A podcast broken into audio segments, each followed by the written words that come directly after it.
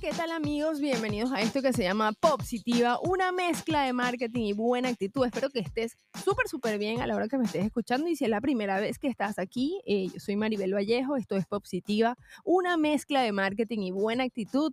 Como tengo de costumbre, vengo con un tema sasazo y basado en mi experiencia, en mi experiencia con X, porque por si no lo sabes, este, y es la primera vez que estás aquí, mi función o para lo que soy útil es que marcas, tanto personales como marcas corporativas, contratan mis servicios para desarrollar algún producto o físico o digital o un evento. Básicamente ese es mi superpoder.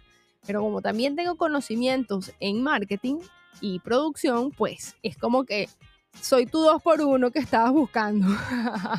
y ahí vino la parte de publicidad y venta, directa, directa, sí, sin contemplaciones. Sabes que me puedes seguir en mis redes sociales, arroba popsitiva, en Instagram, TikTok y en mi página web www.popsitiva.com, en donde estoy regalando 30 minutos free completamente free para hablar de tu proyecto, así que si quieres me puedes mandar un mensajito, ahí en la descripción de este episodio te voy a dejar toda la información entonces, ya que lo sabe, ya pasó la parte publicitaria, porque Positiva Agency es la que ayuda a que este podcast sea hecho para ti, para que tú lo escuches, porque ellos, esos clientes, son los que me ayudan a mí a sacar este espacio para dar información. Y te quiero hablar hoy, el episodio de hoy está dedicado a los retos, al reto. Este es un término o una técnica o una tendencia que se depende del punto de vista donde lo veas, que está muy en auge y últimamente he hecho cuatro retos en línea, o sea, uno tras otro, uno tras otro. Y no ha sido casualidad y mucho menos plantilla, ha sido porque eh, la, la, forma que tenía el, el cliente, la marca en este momento, en esos momentos, lo ameritaba, lo necesitaba y pues obviamente era la oportunidad de ofrecérselo a su comunidad y hay unos que tenían comunidad y hay otros que no tenían, había que construirla. Entonces yo hoy quise decirte cómo hacer un reto. Y vamos a definir qué es un reto. Un reto, en el contexto que estamos hablando en este momento, es, se refiere a una actividad o tarea que propone a personas que realicen, compartan y participen, obviamente para lograr un un resultado final. Creo que lo puedes explicar ahí bien. También hay diferentes tipos de retos y diferentes tipos de tiempos que uno puede hacer retos, pero la idea principal es generar la participación, el entusiasmo y lograr un objetivo específico que está seguramente dentro de la promesa de ese reto que tú planteaste. Hay retos que son gratis, hay retos que son de pago este, eso va a depender muchísimo, como te digo, no puedes meter todo en una plantilla, entonces va a depender muchísimo de la forma en que, o el objetivo que tú quieras lograr con ese reto. Entonces, ya que sabes que es un reto, este, tal vez has escuchado como reto de 21 días para bajar de peso, reto de 21 días para tener el abdomen de tu sueño, reto de 5 días para no sé qué. Entonces, todo tiene como, te dicen el tiempo inmediatamente en el, en el nombre del reto, dice qué y cómo. ¿Cómo es que lo vamos a hacer? Entonces, este, eh, esa es la característica principal. Pero yo te voy a decir los pasos básicos que necesitas para hacer un reto eh, perfecto. bueno, perfecto, la perfección no existe. Por cierto, vamos a salir un poquito del tema, pero últimamente me he topado con muchísima gente perfeccionista. O sea, es una cosa muy fuerte, porque yo que no soy tan perfeccionista, a mí me gustan que las cosas salgan. Porque alguien, a, a Vero Ruiz del Viso, lo escuchó una vez y fue una cosa que me marcó para siempre. Ella, ella dijo, eh, lo perfecto es enemigo de lo bueno. Y ahí le asume yo, y es que si te, si te paras por análisis porque quieres que las cosas te den tan perfectas que no vas a poder, es muy, muy, muy difícil que, que salga todo Perfecto. Entonces, sin más, vamos a entrarle directo al tema del reto. Y es que lo primero que tienes que definir un propósito que, como te dije, debería estar en el, en, el enunciado de ese, de ese reto. Ahora, ¿cómo hacer el reto? ¿De qué hacer el reto? Eso es una investigación. O sea, no hay como una tabla periódica en donde tú puedas buscar esos elementos, no. Va a haber es una estructura que debes hacer. Lo otro es que tienes que identificar el público objetivo y es que definir a quién va dirigido va a ser más fácil para ti la comunicación de esto, porque tienes que saber sus características como la demografía, los intereses, el comportamiento de esas personas y qué necesidad tu reto eh, como solución o satisface. Después tenés que diseñar, por supuesto, el reto. El, para poder explicarlo o venderlo, en el caso de que sea de vender, recuérdense que vender no significa siempre que te dan dinero por eso, también a veces te dan tiempo. Entonces, ese diseño del reto tiene que estar claro y específico y que tiene que ser relevante. Hace poco escuchaba un podcast que hablaba sobre la relevancia y la importancia hay temas que cuando algo es, es, importante o es interesante, no, no tiene que ver como que una cualidad tiene que ir de la mano de la otra. O sea, que es interesante y es relevante y es importante. No, es, va a depender de quien lo escuche.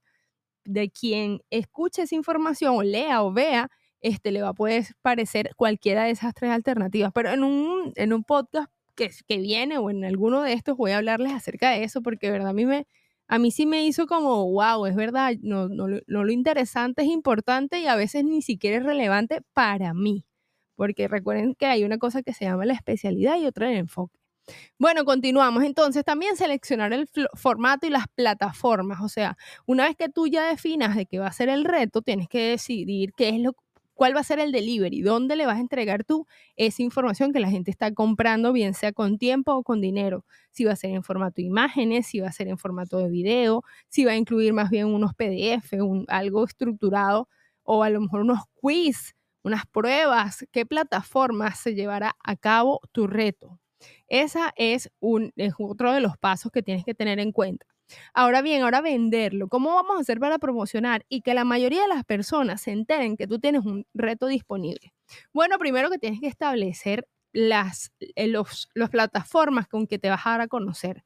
Y eso yo siempre les digo a, mi, a la gente que viene para acá, a mi oficina, o a lo mejor cuando nos reunimos en Zoom, eh, yo le pregunto, ¿con qué cuentas? ¿Cuál es tu situación actual? O sea, tengo, tienes seguidores, tienes base de datos, tienes aliados, tienes qué tienes, o sea, ¿con qué cuentas? Porque eso va a ser determinante en la estrategia que vas a utilizar para difundir ese reto y obviamente promocionarlo, qué canales vas a utilizar, cómo vas a hacer para que muchísimas personas se enteren del desafío o el reto que tú estás planteando si a lo mejor tienes un sitio web, si a lo mejor le vas a poner Google Ads, Facebook Ads. Entonces, eso es importante definir porque tú en la vida tienes, puedes tener tiempo, dinero, amigos, y vas a depender de lo que más tengas, lo que más vas a utilizar. Y eso va a dar unos resultados sobre todo. Eso sí es importantísimo que midas. Midas el éxito. Se llaman KPI Key Performance Indicator.